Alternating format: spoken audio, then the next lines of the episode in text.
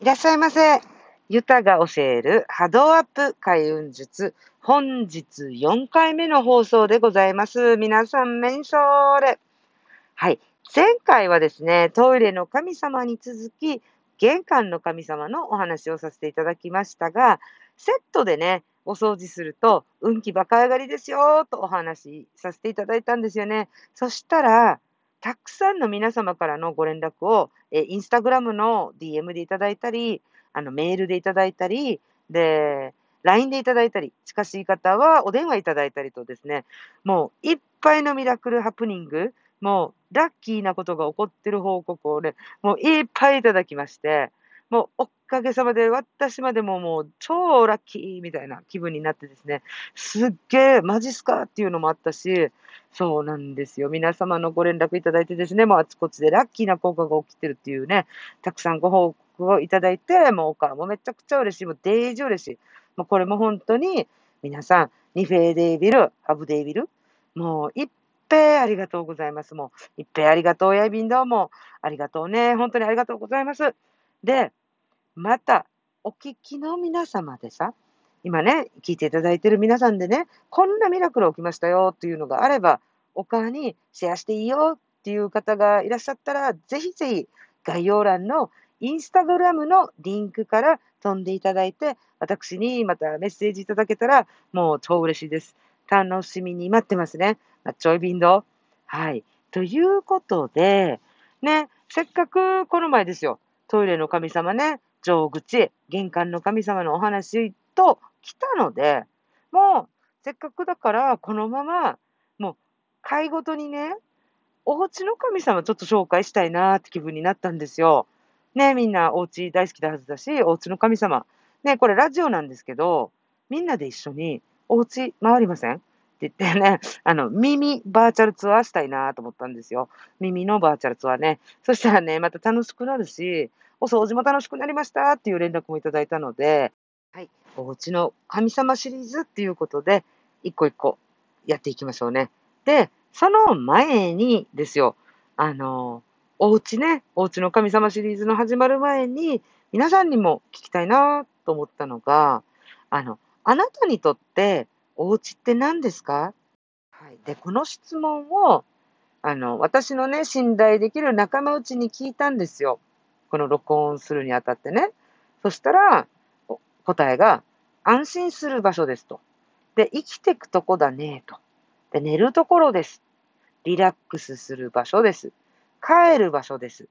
で、自分が自分でいられる場所です。ということで答えいただいたんですね。もっとありましたけど。で、この答えを見ても、もう皆さんもね、お気づきのように、家って気をね、英気を養う場所なんですよ。で、その気を養う、元気になるっていうことでね、回復する場所なんです。気持ちで落ちても、この体が疲れても、また回復するね、復活する場所なんだよね。ということは、あなたがあなたでいられるための回復の場所。だから、基盤にもなりますよね。基礎だよね。で、この元気に戻るね、場所、回復する場所といえば、やっぱり睡眠も大事だし、だからリラックスしてるからこそ気がね、緩まってほっとできるし、その、もう一個大事なのは食事なんです。食べること。だから、美味しいものとか、なんかもう好物ばっかりとかね、あればっかり食べなさいではなくて、美味しくいただくっていうことなんですよ。その、食べ物に何かこだわりなさいとかっていうお話をここでは今はやらないんですけど、その、私視点で見るとね、食べることって、美味しく気をいただく、波動をいただくことになるんだよっていうお話を、今日はまず食べる話しようかなと思います。お家入る前に、お家の神様のお話する前に、この食べるっていうね、気をいただくっていう話をすることによって、もうほぼほぼ本題に入ってるんですけどね、来週の日の間、ね、沖縄では日の間って言います、かまどの神様のお話に通じるので、その前に食べることのお話をさせていただこうと思いました。ということで、今日は、このもう、お家の神様シリーズに入る前のプロローグとして、食べることは生きること、生きることとは食べることということでね、今日いただく話をさせていただこうと思います。はい。美味しく今日いただく、波動をいただくって、じゃあもう、なん、なんでよと思うさね。そしたら、まずね、ご飯食べて元気になるさ。お腹空いてたら私ダメなんですよ。あの、いや、朝の節からもうガタガタするわけさ。お腹空いて震えちゃうぐらいなんですよ。ね。だから、やっぱりご飯って私食べるの好きなんで、もう美味しくいただくっていうのも納得なんですけど、だから、えー前にね、クリックボイス沖縄さんの生放送の YouTube でも喋らせていただいた時があったんですけど、例えばね、自分が疲れてる時に、もう疲れてるのにもうパーフェクトな食事を全部オーガニックで何食揃えてとかってね、何品出してとかって言って、気張って作ると、そのピリピリの気が入るんだよと。だからそんな時は自分の鎧外してね、気張らないでいいように、旦那さんやお子さん、もし逆もあるさね、パートナーに行ったり、ごめんね、今日ちょっと疲れてるから手抜かしてねって言って、気を緩めて、一緒にてんやものでもいい、インスタントでもいい、美味しいねって笑って食べる方がいい気をいただけるんです。はい。これでほっとして、あ、お母さん疲れてたんだね、なんて思ってくれたりとかしたら、その愛情もいただくでしょこの食べてる場で。はい。だんだんだんだんね、なんとなく見えてきましたよね。木を食べる。はい。見えないですよ、木とか。でも雰囲気ってあるし、この気分でもあるし、で、ご飯食べて、一人ぼっちで食べてる時でも、もしね、ちっちゃいお手紙とかメモがあったりしたら、これ見た時に、そこの場所には一緒に座ってくれてなくても、ああ、僕のことを思ってくれてるなとか、遅くね、なって、仕事で遅くなって、逆もありますよね。ご主人と、もう子供たちが寝てしまってる。帰ってきて、メモがあってね、お疲れ様なんて書かれてたら、ほっこりしません？普通に置いてあったおつまみのチーズとワインが置かれてたんですよね、この人の友達のところにはね。そのちっちゃいね、ナプキンを普通のあのタオルペーパーみたいな、キッチンペーパー。あれに、お疲れって書かれてたとき、もうこの疲れ一気に飛びません？ね、これ気いただいてるんです。愛情いただいてるんですよ。ね、だからお母さんの、もうお母さんとかね、作り手の愛情を一緒に同じ空間でいただくから、食べることを美味しくいただく、みんなで分かち合うっていうのが大事なんです。ね、だからお家って基盤でもある。元気に回復する場所、ね、安心する場所、大事。だからこそ食べることも大事なんですよ。で、食べることは生きることと最初の方に申し上げた通り、トイレの掃除でもお話ししたんですけどね。じゃあ、あなたが誰かを家に招いて、お食事を一緒に食べるシチュエーションを考えてください。これって、あなたが呼ぶ、お招きする方って、あなたの中でもう家に入ってくださいと招待してるイコール、心に入れてるは、心で許してる方だからこそ、客人をね、お家っていうね、自分のテリトリーといいますか、その自分のね、空間の中に招き入れるわけですよ。この招き入れるイコール、自分が気を許して、心を許してる方。だから招待ができる。まず第一段階、これですよね。で、今、また、言葉にもあったように、気を許すって出ましたね。あなたが、この方は大丈夫って言って安心して受け入れてる。だから、気っていうね、波動を許してるわけですよ。この方の、客人のね。で、こうやって、じゃあ、はい、ご招待しました。一緒に同じ食事を分かち合うわけです。一緒に空間も分かち合ってるわけです。で、もう一回言うよ。食べることは生きることだわけ。で、この一緒に食べるってことは、生きることを分かち合ってるんです。だから、大好きな人たち、大好きなお友達、大好きな仲間と、楽しいねって、わーはーはーって笑ってさ、ご飯食べてるとき、売りもっと食べれるも、あの、カメカメ攻撃、食べて食べて攻撃っていうのが沖縄にはあるんですけど、この親戚のお家って、おばあのお家って、売り売りな品カメって言われたときにも、いっぱい幸せで満たされるわけよ。これはね、生きることを分かち合ってるって言って、気がもう証明してるわけさね。でしょ？食べんかったら生きていけないからさ、誰も。動物もね。だから食べるわけよ、また生きるために。そう。だからこそ、この食事を分かち合える人間、家族、お友達、仲間、一緒にこれ食べるねって半分こうできる人、彼氏でもいいよ、彼女でもいい。これはね、一緒に生きるって心、気を許した相手なんですよ。で、たまにね、鍵っ子とかで、お家に帰って、一人でご飯を食べてるっていうシチュエーションもありますし、さっき言ったみたいに、何かね、帰りが遅くなって一人で食べるっていう時も、このメッセージで一言あるだけで、その一人で食べてるんだけれども、お父さんだったり、お母さんだったり、その、ね、作ってくれた方の愛情を一緒にいただけるから、あの、あったかいんだよね。寂しくならないというか、子供たちはね。それもあります。で、また、じゃ外食の時は何食べてるのって、やっぱり同じく気をいただいてるんですが、これはね、ずいぶん前に私が親友と、あの、食事に沖縄で行った時の話です。この、私の親友にね、これ多分家でも作れるはずなんだ。だけど、私たちは、この対価としてお金払いますよね。お支払いして、お食事いただいてます。この時に言ったんです。何だと思う？何も入、何代金も入ってると思う？っていうことで、私の親友に聞いた時に、なん、なんだろうね？っていう話したら、その答えは、雰囲気も一緒に食べてるんです。はい。あの、お店独特の雰囲気ってありますよね。この演出っていうのかな？その、カントリー系だったらカントリー系とか、フレンチはフレンチの、イタリアンはイタリアンのっていうことで、沖縄そば屋だったら沖縄そばの雰囲気も作ってるさね。その、高級なレストランとかだったら、なおさら、その、お花とかさ、ホテルのロビーとかも、生け花とかも全部もう、もう、環境、空間がまず違うでしょ？だから、その雰囲気、気にお金払って、その雰囲気を一緒にいただいてるのが外食なんですよ。だからこそ、また特別な気ももらえるっていうね。はい。ちょっと、ちょっとだけ脱線したんですけど、お家の話に戻るよ。そしたらさ、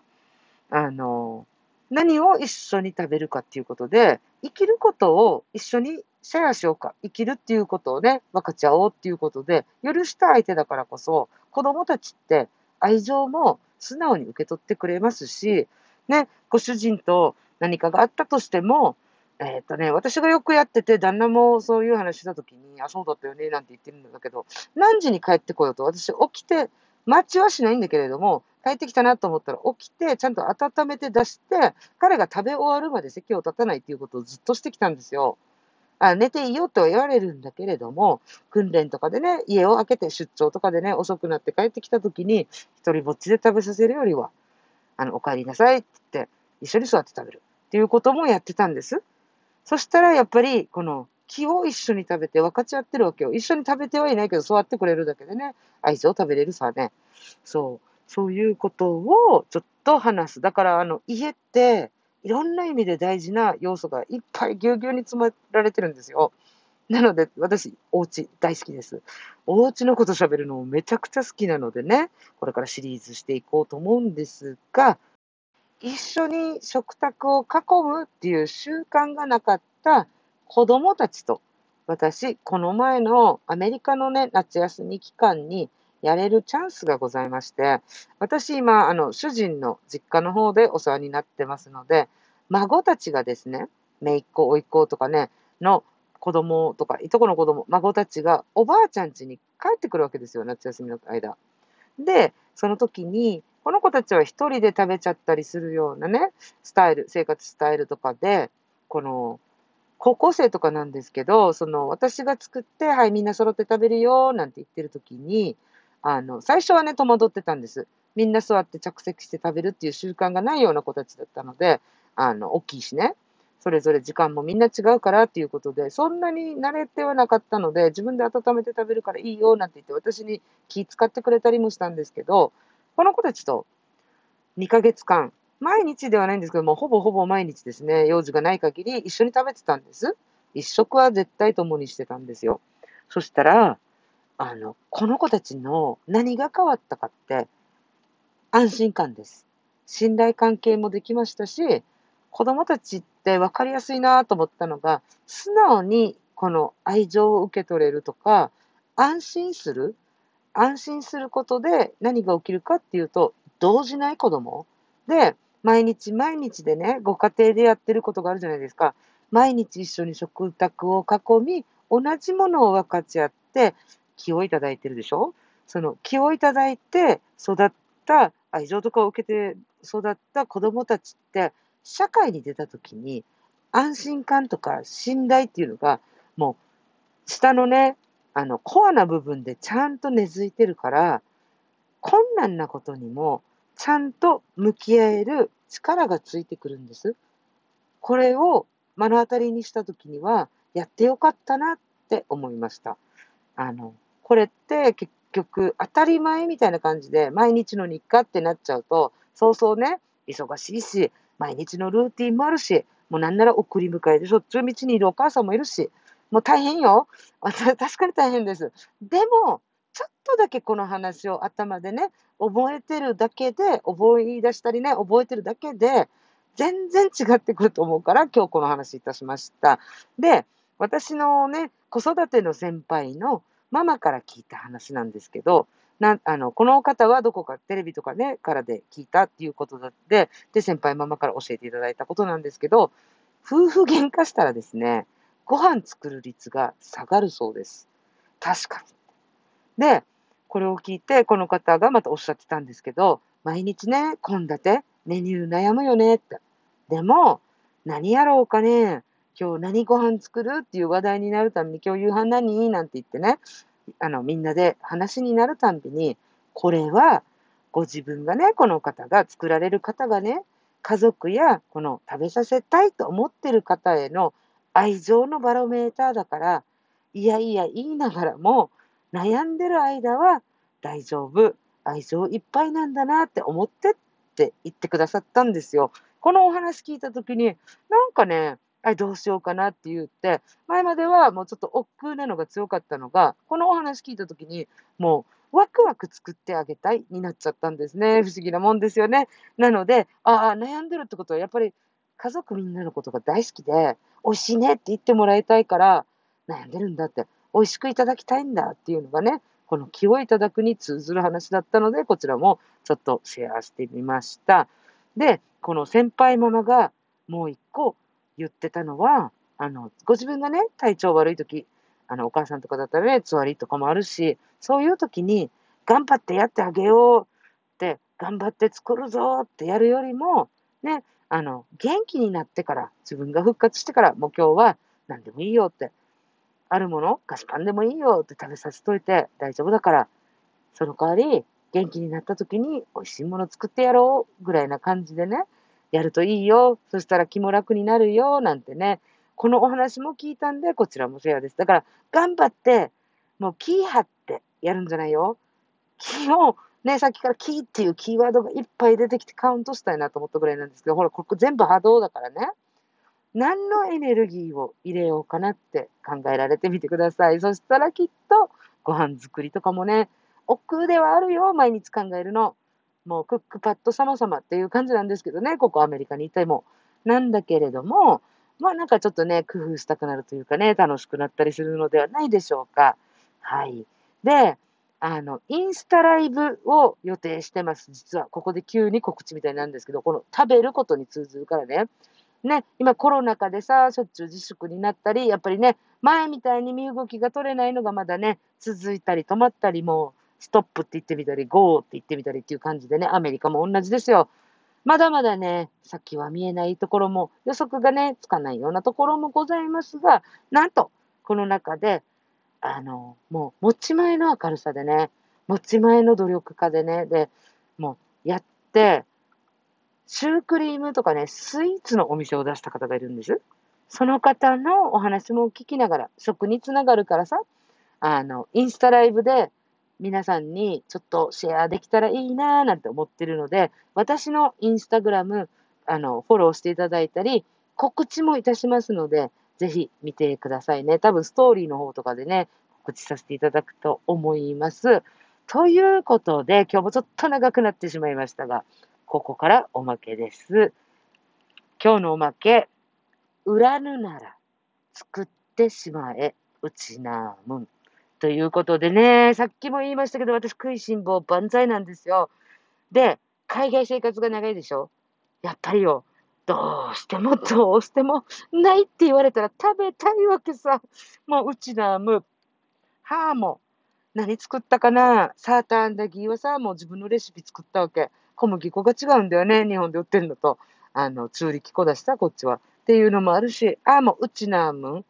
で、YouTube 見てくださった方から、今度、チキナーの作り方 YouTube で出してくださいとかっても言いよったんだけど、はあ、もうやっぱりね、あの、一回ね、うちな離れてしまったら、なかなかかね、もうしたらさ、私よりもずいぶん年下の子なんだけど、中身汁上手な子もいれば、早期汁、沖縄そば上手な子とかもいて、やっぱりね、みんな食事に対してはよくあるなって、よくあっていいんですよ。そうしないとね、活力もわかんから、欲って大事、結構大事なんですよ。なので、もう今日のお話は、もう食いしん坊万歳。っていうことはさ、これ食べたいと思うことは、これ食べて元気になって生きたいっていう活力だからね。もう食いしん坊上等じゃないかねと思う。まあまあまあ、これはね、また次のお話でできたらいいなと思います。今回もご視聴いただき、本当にありがとうございます。また次のエピソードでお会いいたしましょう。See you next episode. バニャネー。